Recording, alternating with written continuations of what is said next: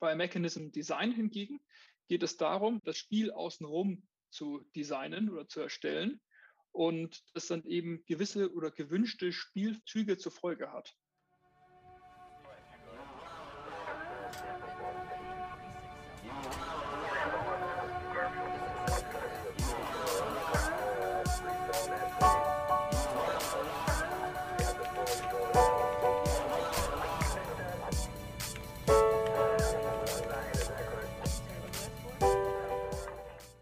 Hallo und herzlich willkommen zu The Tokenized Podcast. Heute zum Thema Mechanism Design.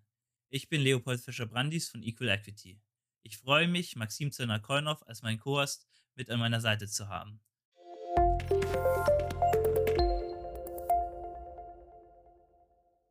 Und damit herzlich willkommen zur heutigen Episode. Es freut mich, dass heute Philipp Kote zu Gast ist von Datarella. Philipp ist äh, Blockchain-Architekt bei Datarella.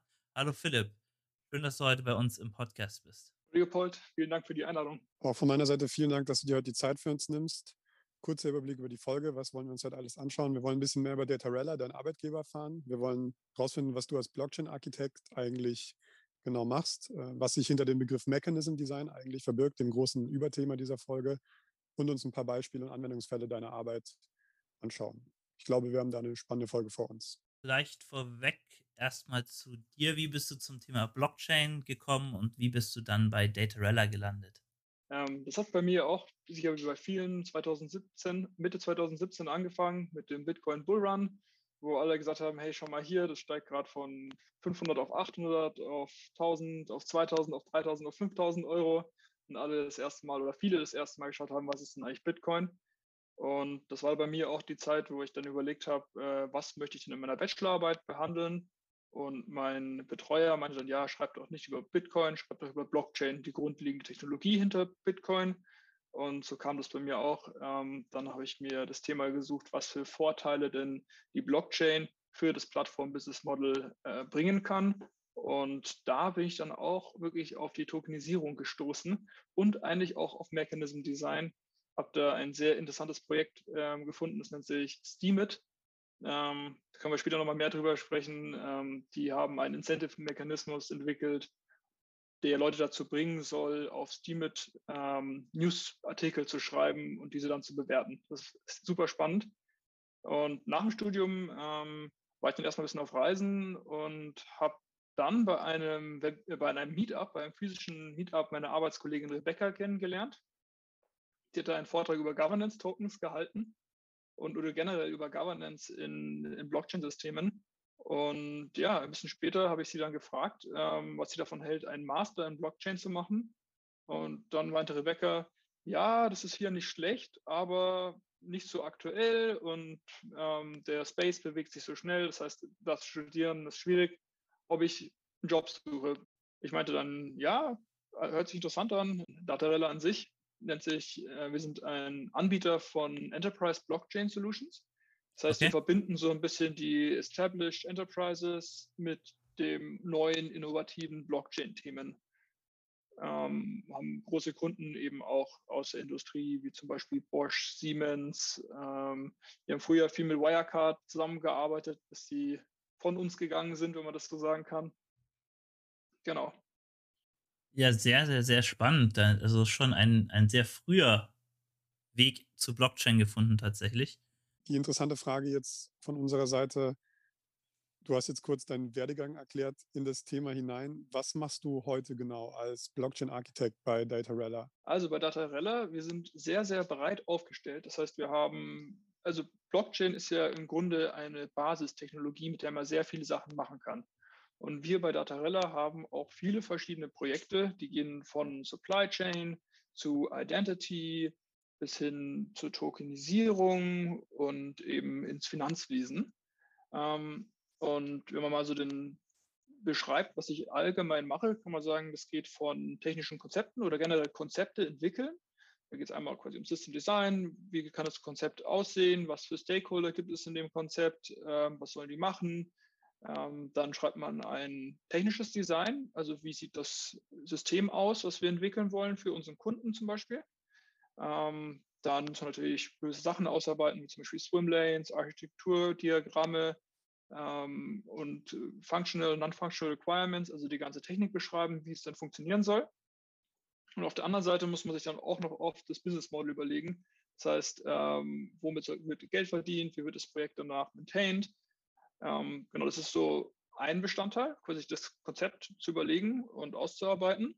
Dann schreiben wir viele Tender. Das heißt, ähm, da Blockchain ja auch noch eine sehr neue Technologie ist, wird die von der EU gefördert. Und dann gibt es so EU-Accelerator-Programme, auf die bewirbt man sich dann. Dann schreibt man da eben ein Tender und ähm, beschreibt, was man denn machen möchte. Ähm, ein anderer Bestandteil der Arbeit ist ja dann, wenn man in den Tendern aufgenommen wird oder der Tender auch vom Kunden angenommen wurde, dann das Projektmanagement mit den Entwicklern zu machen. Hm, wir von Datarella haben eine Tochterfirma in Danzig, in Polen, wo unsere Entwicklung sitzt. Und das heißt, dann machen wir Sprints, ähm, haben Jira-Boards und arbeiten dann zusammen und entwickeln das Produkt und testen es dann. Und dann im dritten Schritt kann man sagen, ähm, bist du bei Marketing, bei Business Development, wirklich bei der Umsetzung des Projektes dabei. Also um es nochmal zusammenzufassen, äh, der Blockchain-Architekt bei der Tarella macht eigentlich wirklich von der Konzepterstellung bis hin zur Ausarbeitung, äh, Projektmanagement und anschließend Umsetzung, Marketing, Business Development, ähm, die volle Palette. Und was man vielleicht noch sagen kann, bei uns bei Datarella, man ist sehr äh, man ist sehr frei. Das heißt, man kann sich selbst Themen suchen und denen nachgehen und die dann eigenständiger arbeiten. Das klingt ja sehr agil. Man könnte das ein bisschen vielleicht mit der Project Owner Rolle ver vergleichen, also im Agile Management. Ja, genau. Ja, ähm, bei der Zusammenarbeit mit dem Kunden ist man, je nachdem, wenn wir mit dem Kunden zusammenarbeiten, dann ist natürlich der Kunde der Project Owner und bestimmt am Ende, wie es aussehen soll. Äh, man vermittelt dann nochmal zwischen Kunde und Entwickler und macht das Konzept. Ähm, wenn wir allerdings selber, und Datarella ist eben auf der einen Seite ähm, Dienstleister für industrielle Kunden, die eben schon eine Idee haben, was sie haben wollen. Und auf der anderen Seite bauen wir eigene Produkte. Und wenn wir natürlich eigene Produkte bauen, dann sind wir in der, in der Project Owner-Rolle. Absolut, ja. Und ich glaube, ihr habt auf eurer Website relativ groß als Projekt Smart Aid, wo sich, glaube ich, darum dreht, Donations irgendwie nachverfolgbar zu machen. Was genau ist, was genau steht da dahinter? Smart Aid war eins meiner ersten Projekte bei Datarella. Ähm, super spannend. Das hat eben mit Wirecard angefangen. Ähm, die haben ein Thema oder ein Projekt zum Thema ESG und Innovation gesucht. Ähm, und da haben wir uns was überlegt, eben das Thema Smart Aid. Und bei Smart Aid oder damals hieß es noch Traceable Donations, ging es äh, darum, wie kann ich Blockchain-Technologie benutzen, um Spenden auf der einen Seite mehr Effizienz zu machen und auf der anderen Seite natürlich mehr äh, die Transparenz zu erhöhen bei Spenden. Weil dann haben wir ein paar Umfragen gemacht, ähm, haben eine humanitäre Organisation befragt, mit der wir auch zusammenarbeiten, die EU-Stiftung. Was sind denn die Probleme? Ähm, was für Probleme habt ihr? Warum spenden Leute nicht? Oder was fällt euch am schwersten? Was kostet euch am meisten? Und dann auch mit Spendern gesprochen. Und da kam eben heraus, dass dieser ganze Prozess des Spendens, das sehr viel manuelle Arbeit ist, auch sehr intransparent und arbeitsintensiv werden kann. Kennt man ja vielleicht äh, selber auch, wenn man sich mal fragt, wann man das letzte Mal gespendet hat. Ob es jetzt in der Fußgängerzone ist, wenn man irgendwie angequatscht wurde von jemandem, da was in eine Dose zu schmeißen. Also wenn sie irgendwie sammeln für Umweltrettung oder irgendwelche Projekte, dann fragt man sich oft, ähm, okay, ja, es war jetzt zwar gut, irgendwie was Gutes getan zu haben, aber was passiert mit meinem Geld? Normalerweise nimmt dann ja die Person, die in einem Fußgängerzone steht, eine relativ große Kommission vom Geld und behält sie für sich und der Rest quasi geht dann an die Spendenorganisation. Die sind ja meistens Angestellte, Schüler, Studenten. Man wird immer am Campus angeworben, ob man nicht sowas auch machen möchte. Sehr nachvollziehbar, dass das äh, sehr ineffizient ist. Beziehungsweise man kennt ja auch diese Kampagnen, die zum Teil von großen Hilfsorganisationen unternommen werden, wo es genau darum geht, zu zeigen, dass man relativ effizient ist, dass das Geld von der Spende bis, zur, bis zum tatsächlichen Verwendungszweck auch möglichst umfangreich durchkommt, sozusagen. Ähm, das hat man ja auch schon gehört und das war in der Vergangenheit schon immer relativ schwierig zu implementieren und umzusetzen. Und das heißt, da hat ja eine Blockchain einen ziemlich guten Use Case. Genau, genau das haben wir uns nämlich auch gedacht, dass wir da einspringen können, dass wir dem Spender volle Transparenz schaffen können, was ist denn mit seinem Geld passiert. Und was wir gemacht haben, ähm, ist, äh, wir haben es tokenisiert, deine Spende. Das heißt, ähm, dummerweise, man muss dazu sagen, am Anfang war ja Wirecard noch dabei und dann ähm, kam der Bilanzskandal und damit ist natürlich Wirecard aus äh, unserem Team rausgefallen. Und wir haben dieses Projekt dann nur mit der U-Stiftung und Datarella weitergemacht, haben eben dann PayPal als Zahlungsprovider eingesetzt, wo davor Wirecard drin war. Und der Prozess funktioniert so, du spendest mit PayPal an die U Foundation zum Beispiel, an die U Stiftung. Ähm, und wir erzeugen, also die, wir haben ähm, unsere, die Website smartage.digital und wenn du dann gespendet hast, dann und, und, über PayPal gezahlt hast, dann kriegen wir das über die PayPal API mit. Das Geld geht zwar an die U-Stiftung, allerdings, ähm, da wir den Spendenbutton eingebaut haben, informiert dann uns die PayPal API, wie viel gespendet wurde und was für ein Betreff und an wen. Und was wir dann machen, ist, ähm, wir stellen einen digitalen ähm, Zwilling, wie man so schön sagt, oder einen Token auf unser Blockchain und schicken den an das Wallet der U, Foundation. Man muss sich das so vorstellen, ähm, unser Ziel war, dass jeder Spender einen eigenen Token bekommt, damit er dann im Nachhinein seine eigene Spende zurückverziehen kann. Das heißt, Leopold spendet 10 Euro an Water for Africa, dann gibt er die Zahlung bei PayPal ein, bestätigt, ähm, die Zahlung geht über die API an PayPal. Wir minden auf unserer Blockchain dann 10 neue Tokens der von einem ERC20-Contract, also einem Token-Contract, identifizierbar ist, ähm, und schicken die an die U-Adresse. Dann kommt Maxim, äh, spendet auch 10 Euro, dann erstellen wir einen neuen Contract, erstellen wieder 10 Token und dann schicken wir die wieder an die äh, Adresse der U-Foundation und so weiter. Die U-Foundation sammelt Geld ein und ähm, dann bei einem gewissen Zeitpunkt ähm, kann die U Foundation dann sagen, okay, wir haben jetzt ähm, 300 Euro benutzt, um eine Wasserprobe zu machen. Und dann nehmen sie die Tokens und schicken die von dem Sammelpot eigentlich an die Adresse, bestellen eine neue Adresse und nennen sie ähm, Wasserprobe, schicken sie dahin und ähm, dann wurde auf der Blockchain vermerkt, okay, es wurden 300 Tokens äh, dahin geschickt und der Leopold und der, ähm, der Maxim können dann auf ihrem Donation Tracker, sie haben quasi einen eigenen Donation Tracker, nachschauen, in welchem Budget ihre Spende gelandet ist und was damit passiert ist. Im Endeffekt wird dann aber kein Ethereum übertragen, sondern es wird nur die nur ein Token als ERC20 Token übertragen, oder? Das heißt, es ist keine Währungsschwankung für die, die, Donation dann. Richtig, richtig. Das ist eine sehr gute Frage. Ähm, und wir haben eine, also die Blockchain oder die Smart Aid Blockchain, wie wir es nennen, ähm, basiert auf Ethereum. Das heißt, ähm, aber es ist eine Private Permissioned Blockchain. Das heißt, es ist quasi ein, ein, ein Clone des Ethereum-Codes, der allerdings nicht von öffentlichen Nodes gehostet wird, sondern ähm, von uns Datarella und der U-Foundation und anderen ähm, Stakeholdern in dem, in dem System. Und das erlaubt eben Transaktionen ohne jegliche Transaktionskosten durchzuführen und ähm, auch ohne dass äh, ETH gekauft werden muss und ohne dass es Preisschwankungen gibt. Ja, ich glaube, das ist eine sehr gute Entscheidung gewesen, wenn man sich jetzt den Ether-Preis anschaut. Ich glaube, während das vielleicht vor ein oder zwei Jahren noch irgendwie vertretbar gewesen wäre, ist das ja jetzt gerade, wäre das ja sehr teuer, wenn man gleich 120, 150 Euro für jedes Mal, wenn man spenden geht, nochmal an, Ether, an Gaskosten im Endeffekt zahlen muss. Ja, absolut. Nee, das wäre nicht äh, zu rechtfertigen, die Kosten. Und naja, nochmal, ähm, ihr, könnt euch gerne mal auf www.smartaid.digital den Prozess anschauen. Ähm, es ist wirklich dann, du, du, spendest, die Idee ist, du spendest ähm, und dann bekommst du deinen eigenen Donation Tracker mit einem Donation QR-Code. Das ist dann quasi dein eigener Token auf unserer Blockchain und den kannst du dann immer im Smart Ace-System wiederfinden. Das heißt, in welchem Budget äh, ist der gelandet, wurde der woanders hingeschickt. Ähm, die Idee war da so ein gewisses Engagement zu schaffen, indem ich deine Spende tokenisiere und äh, dir die Möglichkeit gebe, diese nachzuverfolgen. Vielleicht noch eine interessante Rückfrage, bevor wir ein bisschen zurück auf Mechanism Design kommen zu dem, was du vor uns angesprochen hast. Wir reden häufig mit unseren Gästen über Themen wie Regulierung oder Gesetzgebung. Und dann hören wir häufiger auch, dass es eigentlich schon einen Grund für Optimismus gibt, gerade mit Blick auf Europa oder den deutschsprachigen Raum.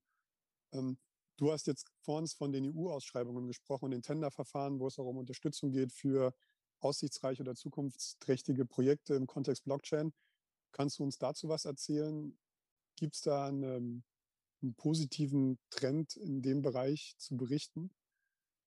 Auf jeden Fall, ja. Also letztes Jahr, bis letztes Jahr ging, gibt's dieses, gab es dieses Horizon 2020 Programm von der EU. Da gab es eben ganz viele Programme, zum Beispiel, wir waren dabei bei Blockstart äh, mit Track and Trust, unserem Supply Chain Tracking Tool, mit äh, bei Blockpool und bei Blockchairs waren wir mit SmartAid dabei ähm, und haben da Features entwickelt. Ähm, ich weiß gar nicht, es gab einige an diesen, an diesen äh, Programmen. Und dieses Jahr gibt es eben Horizon Europe. Das ist das neue Programm. Das ist noch deutlich größer und da gibt es auch noch mehr Förderprogramme. Zum Beispiel NGI, ähm, Next Generation Internet, ist so ein Umbrella für ganz viele Programme. Sind wir jetzt zum Beispiel auch bei NGI Onto Chain dabei, wo es darum geht, das Semantic Web mit dem Blockchain Web zu verbinden. Also es wird auf jeden Fall von der EU viel gefördert. Und die Programme sind in der Regel auch sehr gut strukturiert. Das heißt, man hat dann Bootcamps, man kann sich mit anderen Projekten in der Blockchain-Szene austauschen, man hat Mentoring-Calls, das heißt, man bekommt da Unterstützung ähm, und man bekommt natürlich Funding, Equity-Free Funding, was super viel wert ist. Ähm, und das ist ein gutes Paket und ich kann es jedem eigentlich, der sich auch überlegt, selbst ein Startup zu gründen und eine innovative Idee hat, die Blockchain beinhaltet, auch nur empfehlen, sich ähm, da mal umzuschauen und dann auf diese Horizon äh, Europe Programme zu bewerben. Das ist ein, äh, äh, ist echt eine super Sache.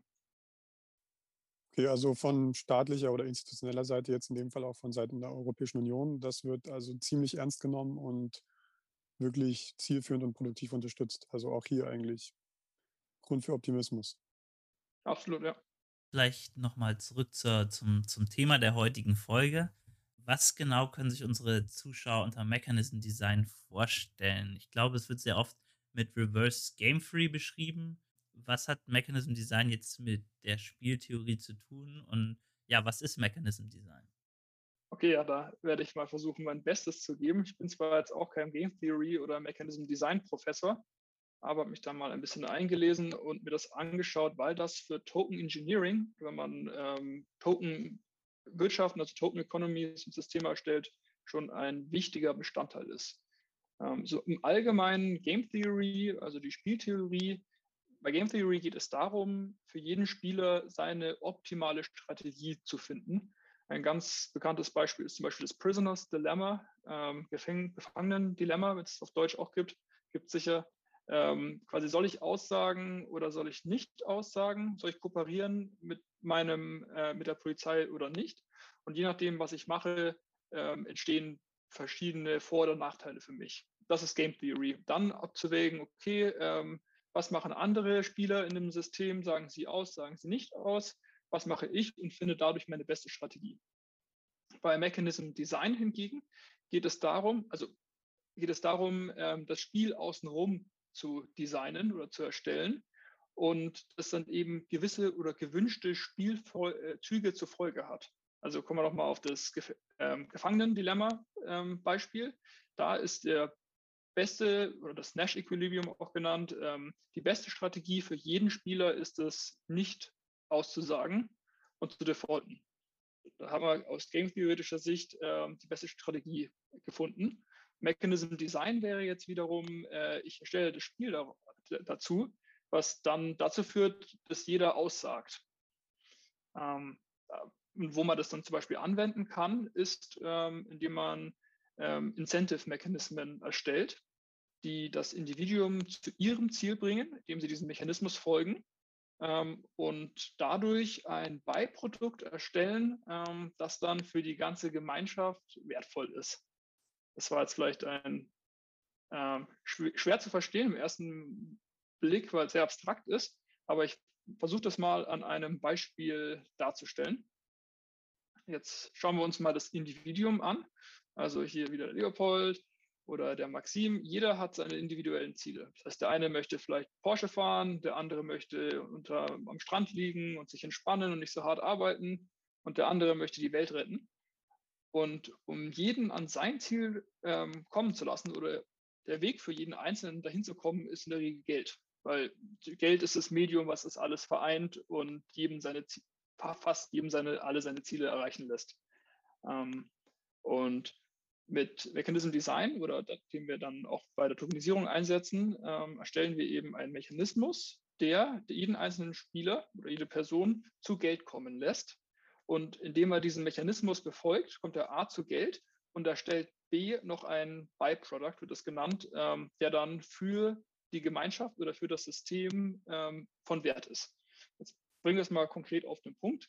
Äh, in, der, in der echten Welt haben wir zum Beispiel Pfandflaschen. Das heißt, jeder geht einkaufen, kauft sich Wasser, hat eine Pfandflasche zu Hause ähm, und bringt sie wieder in den Laden zurück, weil er dann Geld bekommt, sein Pfand zurück. Und das Byproduct, was damit erstellt wird, ist, dass weniger Müll produziert wird. Das ist ein, zum Beispiel ein Beispiel. Das heißt, als kurze Zwischenfrage, im Kontext Tokenisi äh, Tokenisierung oder im Kontext Blockchain heißt es eben Spielregeln, die man sich, die man entwirft, auf eine Blockchain oder auf einen Anwendungsfall spezifisch zu entwerfen und dort zu implementieren, um eben bestimmte Ziele zu erreichen. Okay. Ja, das ist äh, sehr gut zusammengefasst. Also, du könntest es ja mal gerne ähm, an der Bitcoin-Blockchain als Beispiel anschauen. Das Ziel der Bitcoin-Blockchain ist es, ein, oder eins der Ziele ist es auf jeden Fall, ein sehr sicheres Netzwerk zu haben. Das heißt, ich muss Netzwerkteilnehmer incentivieren, äh, Rechenpower oder Hashpower dem Netzwerk zu, hinzuzufügen, ähm, um das Netzwerk zu sichern. Und das ist quasi Schritt eins. Das heißt, wir haben ein Ziel, was erreicht werden soll. Dann müssen wir uns überlegen, was belohnen wir denn dafür? Was ist unser Reward Mechanism? Das sind dann Bitcoin. Das heißt, ähm, ich glaube, es könnte sehr spannend sein, wenn wir vielleicht die, die, die Mechanismen, die dahinter stehen, ähm, hinter Bitcoin vielleicht Proof of Work versus mhm. vielleicht modernere, in Anführungsstrichen, modernere ähm, Mechanismen wie Proof of Stake. Mhm, gerne, ja. Also ähm, der Mechanismus hinter Bitcoin nennt sich ja, wie Leopold gerade erwähnt hat, Proof of Work. Das heißt, ähm, um neue Bitcoins zu erstellen, muss ich einen Nachweis bringen, eine gewisse Arbeit getan zu haben. Und das geht eben über kryptografische Rätsel, die man nur durch Trial and Error lösen kann. Und zwar durch Hashing. Das heißt, ähm, die Miner des Netzwerks müssen, ähm, um einen neuen Block zu erstellen, müssen sie ein gewisses Rätsel lösen und dafür müssen sie dann 100 Millionen Male, also unzählig viele Male neue Werte einfügen, bis sie dann zufälligerweise auf den richtigen Wert gekommen sind. Das ist eben dann der Proof of Work. Den können sie dann an das Netzwerk schicken. Die anderen Netzwerkteilnehmer äh, validieren dann, okay, der Miner hat wirklich das richtige, ähm, die richtige Lösung gefunden für das Puzzle. Und dafür dann nehmen sie den neuen Block auf und dafür erhält dann der Miner, der das Rätsel gelöst hat, ein Bitcoin. Oder beziehungsweise am Anfang waren es 50 Bitcoin, dann wurde es reduziert auf ähm, 25, 12,5 und jetzt sind wir bei 6,25 Bitcoin pro Block. Ähm, um das auch nochmal zusammenzufassen, das heißt, wir haben ähm, das Ziel von Bitcoin, ist es, ein sicheres Netzwerk zu haben. Ähm, das wird durch dieses, diesen Mechanismus mit der Hashpower und der Belohnung ähm, derjenige, der das Rätsel löst, äh, wird mit Bitcoins belöst, äh, belohnt, ähm, wurde dieses, dieses Mechanismus ähm, eben incentiviert. Und dann haben wir noch eine Reward Function, das heißt, wie werden denn diese dann diese Belohnungen ausgezahlt? Ähm, und da haben sie bei Bitcoin eben gewählt, dass man von 50 auf 25, also dass die Reward Function immer reduziert ähm, und immer weniger neue Bitcoins ausgeschüttet werden. Genau, das nennt sich, glaube ich, Halving. Immer dieses Event quasi, wenn, wenn das äh, wieder reduziert wird um die Hälfte. Wo ist jetzt der, warum wurden jetzt neue artige Mechanismen wie Proof of Stake eingefügt? Gibt es da einen Mechanism Design Hintergrund? Genau, also man kann ähm, Proof of Stake kann man dann eigentlich als anderen Mechanism sehen, ähm, der eben auch zu einem sicheren Netzwerk führt ähm, aber noch weitere Vorteile hat. Ich meine, jeder weiß, Bitcoin verbraucht wahnsinnig viel Energie, da wahnsinnig viel Compute Power aufgewendet werden muss, um diese Rätsel zu lösen und ist dadurch natürlich nicht sehr nachhaltig. Ähm, und auf der anderen Seite ist es auch noch langsam. Das heißt, äh, wir haben alle zehn Minuten wird ein neuer Bitcoin-Block erstellt. Ähm, dadurch haben wir natürlich eine sehr geringe Transaktions pro Sekunde, äh, äh eine sehr geringe Anzahl an Transaktionen, die da pro Sekunde geprocessed werden können. Proof of Stake ist eben ein anderer Mechanismus. Da benutzt man ähm, Tokens, um, also man hat, das ist ein kompliziertes System, aber man benutzt eigentlich Tokens, um, ähm, okay, wie beschreiben wir das? Ähm, das heißt, jeder Teilnehmer hat eine bestimmte Anzahl an Tokens und die staked er. Und je nachdem, wie viel Tokens du gestaked hast, ähm, ist es wahrscheinlicher, dass du als nächstes den Block verifizieren darfst und dann auch ähm, Block Rewards verdienst. Das heißt, ähm, jeder, jeder bringt eben einen Stake ein, das heißt, daher auch der Name Proof of Stake und dann wird anhand deines Stakes wird dann ermittelt, ob du derjenige bist, ähm, der am ehesten als nächstes einen Block validieren kann. Und ähm, wenn du, wenn dir jemand dahinter kommt, dass du zum Beispiel Transaktionen in deinen Block eingefügt hast, die gar nicht stimmen, dann wird dein Stake in manchen Blockchains geslashed, also dir weggenommen und vernichtet. Ähm, das ist e-, eben ein anderer Mechanismus, der wesentliche Vorteile hat. Vor allem ist er deutlich schneller, deutlich energieeffizienter. Ähm, genau, das sind so die Hauptvorteile von Proof of Stake. Und unter Proof of Stake gibt es natürlich noch ganz viele ähm, Unterkategorien. Es gibt dann von Algorand Pure Proof of Stake, es gibt Delegated äh, Proof of Stake. Ähm, da gibt es ganz viele verschiedene Varianten. Jetzt gibt es generell, gibt es ja immer dieses Blockchain-Trilemma. Da dreht sich ja immer darum, okay, ich habe Security, ich habe die Scalability, ähm, wie, wie, wie groß ich das skalieren kann und ich habe die Dezentralisierung und ich kann irgendwie nichts davon, ich kann quasi, es ist so ein Problem, alles drei gleichzeitig zu erhalten und zum Beispiel so, so Lösungen, die nur scalable und dezentral sind, gibt es zum Beispiel gar nicht, weil die Sicherheit immer eine wahnsinnig große Rolle bei Transaktionen spielt. Kannst du uns dazu noch was erzählen? Da haben wir wahrscheinlich noch keinen Mechanismus gefunden, um das effizient zu lösen. Algorand zum Beispiel ähm, sagt von sich selbst, dass sie am nächsten dran sind, eben das Blockchain-Trilemma zu lösen.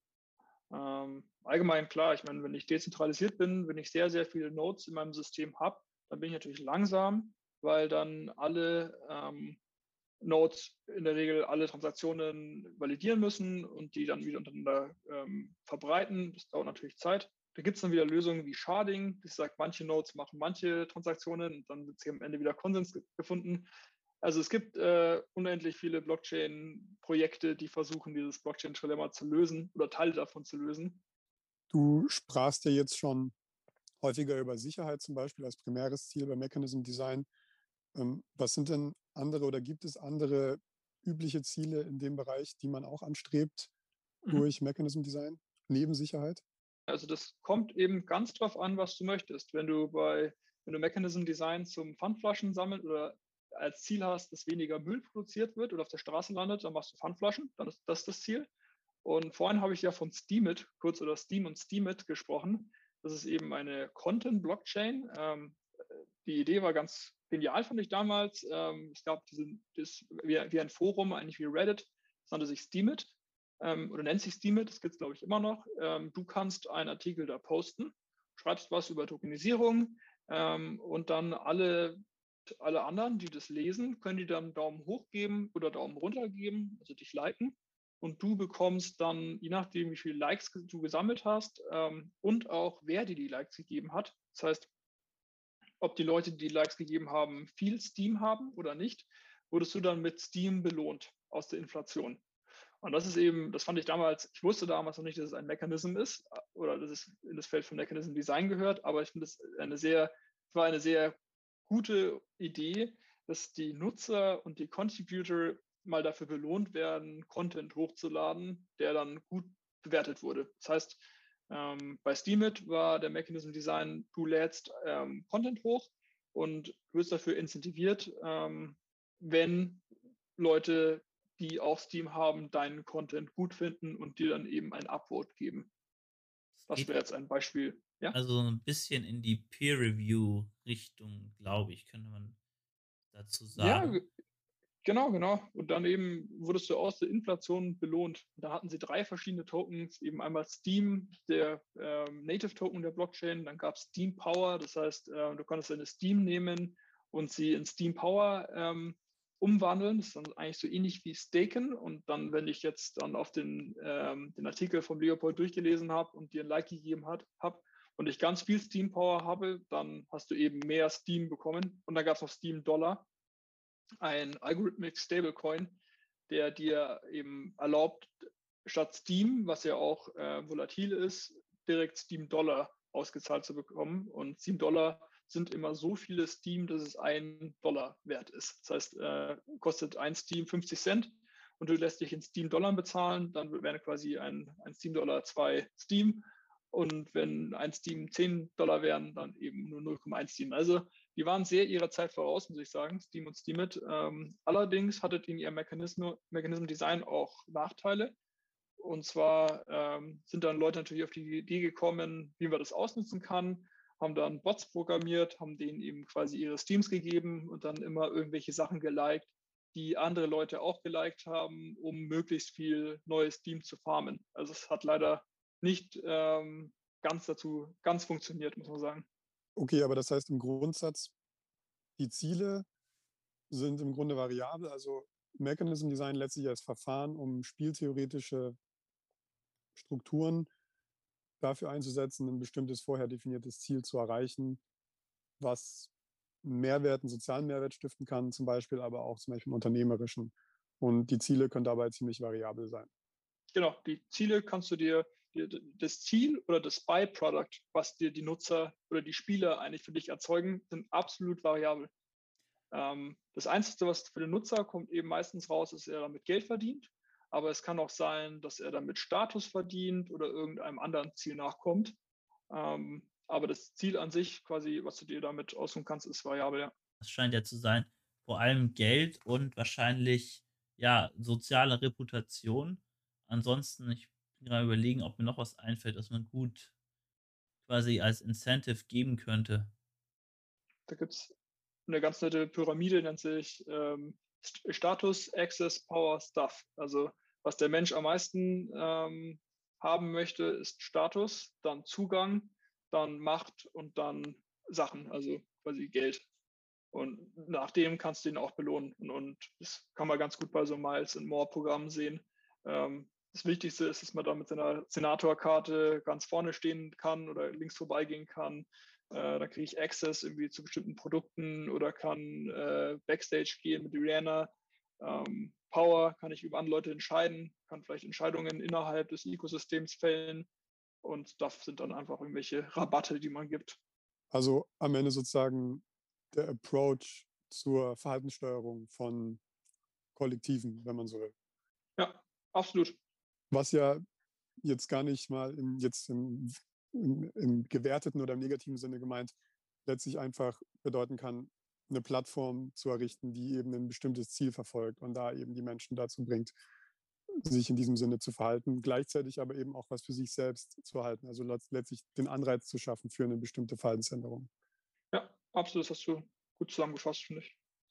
Was kannst du uns vielleicht noch zur, zur Bedeutung von Mechanism Design sagen oder zur Bedeutung der Blockchain für Mechanism Design? Also gibt es da irgendeine Entwicklung, auf die man letztlich verweisen kann?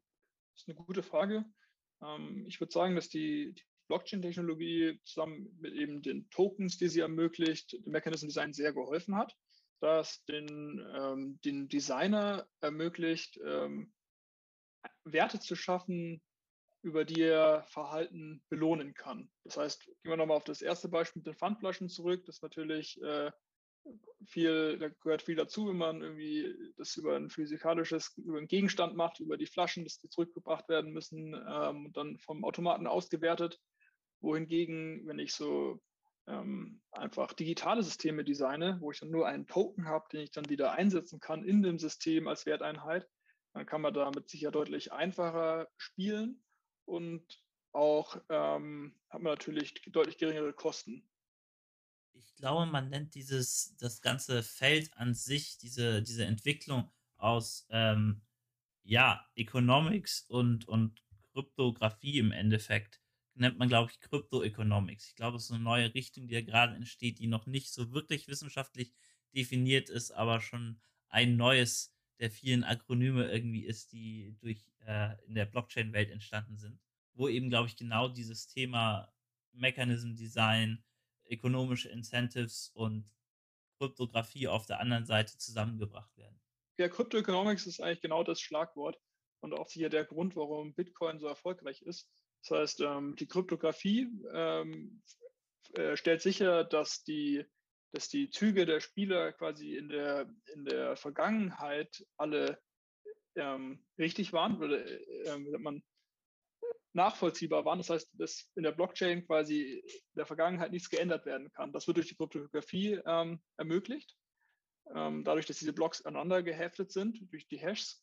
Und ähm, Economics, in, in Crypto Economics ähm, stellt sicher, dass die, die Aktionen der, der Teilnehmer in der Zukunft auch ähm, einem bestimmten Muster nachfolgen, ähm, was dann positiv ist für, die, für das ganze Ökosystem. Das ist ja, das fügt sich ja eigentlich dann genau ein, eben in diese Bewegung oder in die Trends, die man eigentlich in den vergangenen Jahren schon auch aus anderen Disziplinen kennt. Also das heißt, die Volkswirtschaftslehre, die Verhaltensökonomik, die da entstanden ist, irgendwie Nudging, was das Stichwort jahrelang war, wo es darum geht, ja, Individuen irgendwie oder letztlich Konsumenten zum Beispiel in ihrer Entscheidungsfindung zu beeinflussen. Positioniere ich die Wasserflasche oder die Cola am Eingang von Supermärkten oder Kantinen, ähm, was ja irgendwie auch im, im Bereich von Organspende zum Beispiel bei, der, bei den Ausweisen von den verschiedenen Lösungen, die es da gibt, diskutiert wird.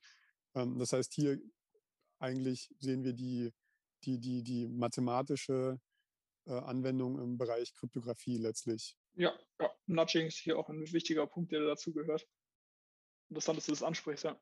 Wir sind ja auf dich aufmerksam geworden, Philipp, weil wir einen Artikel von dir gelesen haben, den wir sehr spannend fanden, über Governance Token. Kannst du uns das vielleicht äh, näher bringen? Governance Tokens ist ein, ich, eine sehr spannende Geschichte. Das kam mit den ganzen DeFi-Projekten auf Ethereum auf. Ähm, und Governance äh, beschreibt ja generell die Entscheidungsfindung von, ähm, von Systemen oder von Teilnehmern. Und Governance-Tokens ermöglichen eben auf der Blockchain zusammen, zum Beispiel durch Abstimmen, zu einer Entscheidung zu kommen. Und ähm, Projekte wie zum Beispiel Compound, äh, MakerDAO, äh, Balancer, Aave, die haben alle Sushi Swap, die haben alle Governance-Tokens. Äh, welches den, den Haltern von Governance Tokens ermöglicht, abzustimmen, wie sich dieses Protokoll in der Zukunft ähm, entwickeln soll. Und das ist natürlich, Blockchain ist ja immer, wird natürlich auch mal groß die Dezentralisierung ähm, auf die Flaggen geschrieben. Und Governance Tokens ermöglichen natürlich eine Art von Dezentralisierung. Das heißt, wenn, wenn viele Leute viele Governance Tokens halten, dann kann man, ähm, kann man dafür sicherstellen, dass die ähm, Governance eben auch dezentral abläuft, weil jeder eben dann Stimmrechte erhält und jeder Proposals ähm, aufbringen kann und dann zusammen darüber abstimmen kann. Sprachst gerade an DAOs, äh, Decentralized ähm, Organizations, glaube ich. Welche Rolle spielt jetzt für so eine Decentralized Organization, welche der, die, der Mech, das Mechanismusdesign? Ja, also DAOs, Decentralized Autonomous Organizations, ähm, sind eben Organisationen, die keine eigene Entity haben oder die keine einzelne Entity haben, die über alles entscheiden kann. Das heißt, ähm, wenn ich jetzt Microsoft anschaue, ähm, da gibt es Microsoft, da gibt es jemanden, der ist dafür zuständig. Da ist irgendjemand, den ich verklagen kann, wenn irgendwas passiert. Oder wenn ich Deutsche Bank anschaue, dann kann ich auch wieder jemanden verklagen, wenn irgendwas nicht passiert, wie es passieren sollte oder wenn mein Geld weg ist. Ähm, wohingegen ich jetzt bei diesen dezentralen, autonomen Organisationen, DAOs, bei Bitcoin. Wenn ich meine Bitcoins irgendwie an die falsche Adresse schicke, dann kann ich keinen verklagen. Oder wenn ich da auf Ethereum auf einen Scam reinfalle, kann ich auch keinen ansprechen. Das ist, äh, es gibt einfach keinen einen Ansprechpartner, der dafür gerade stehen würde.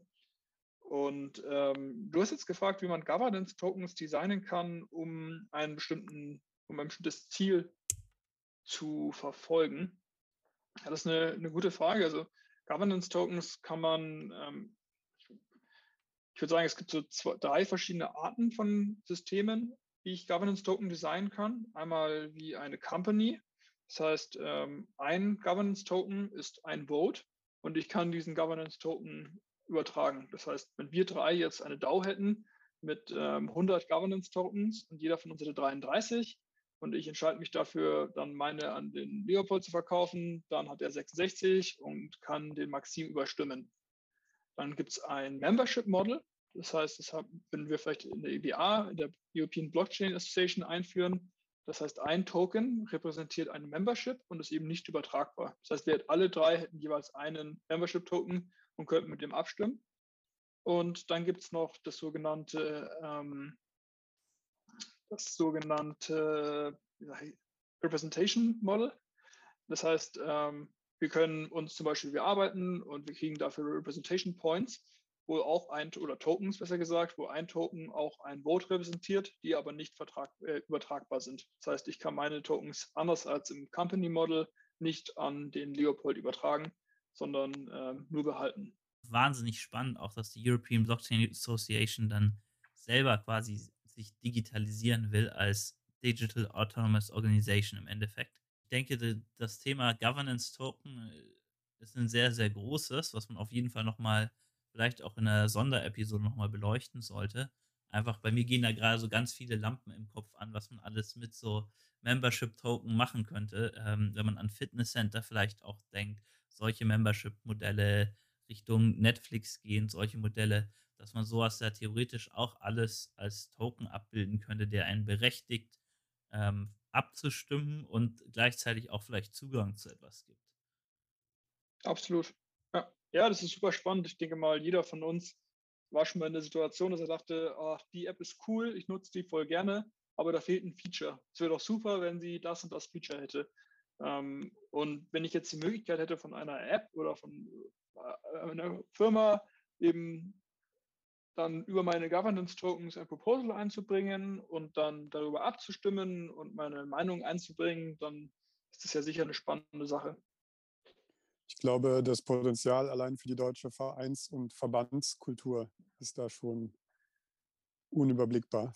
Vielleicht noch kurz ein paar Worte zu EBA ähm, oder der European Gerne. Blockchain Association. Ähm, wir haben da nämlich gerade eine neue äh, Working Group gegründet. Und zwar nennt die sich EUTOC, äh, European Blockchain Association ähm, Tokenisierung. Und da gehen wir eben auch, also unser Ziel ist es, die Stakeholder-Tokenisierung miteinander zu verbinden, ein Forum zu schaffen, wo man sich austauschen kann, um eben über genauso Sachen, wie wir jetzt gerade quatschen, äh, von wie kann man Tokens für Business und Finance, für in, in Law, also in, in der Rechtsprechung benutzen oder wie werden sie quasi in der Rechtsprechung beurteilt, ähm, in Computer Science, was für Blockchain-Infrastruktur benutzt man am besten für seinen Token. Also alle Themen rund um Tokenisierung äh, besprechen wir und wollen Best Practices erarbeiten zusammen und eben eigene Projekte, wie zum Beispiel eine Tokenisierung der EBA, ähm, aufstellen und umsetzen. Und jeder, der Interesse hat, Mitglied zu werden an der EBA, kann sich gerne äh, bei uns melden. Jeder ist herzlich willkommen. Und das ist eigentlich ein ganz spannender Verein. Ich glaube, das ist European Blockchain Association.com, oder? .org, ne, glaube ich, ja. .org, sehr gut. Auf jeden Fall auch in der Beschreibung zu finden.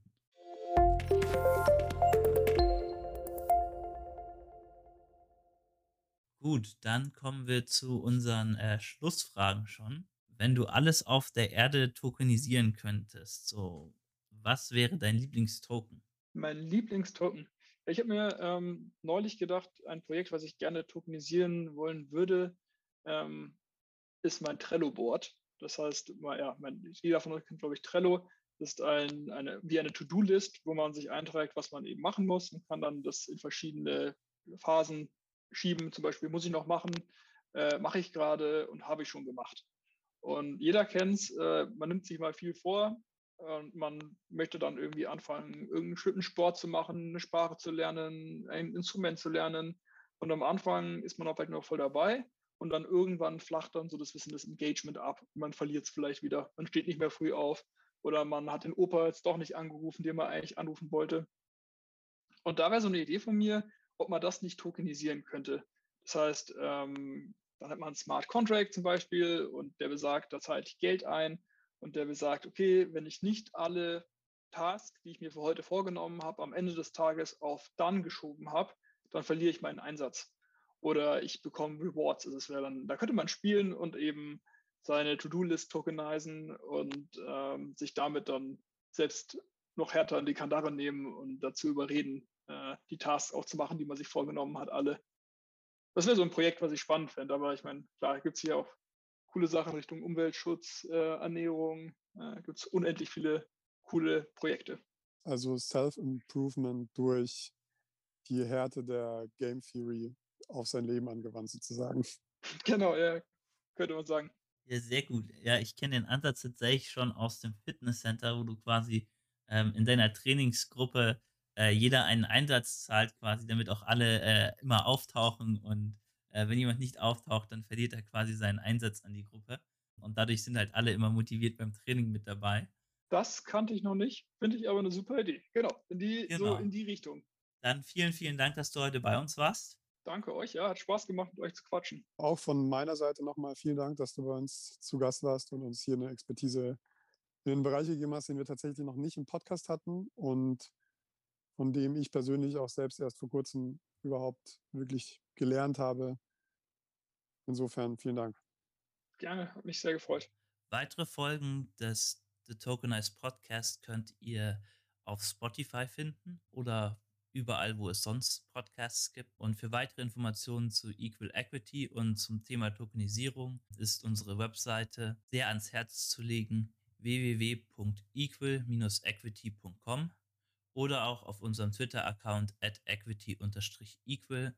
Auch auf Instagram sowie Facebook könnt ihr uns natürlich auch kontaktieren, wenn ihr Vorschläge, Fragen habt oder auch sonst mit uns in Kontakt kommen wollt.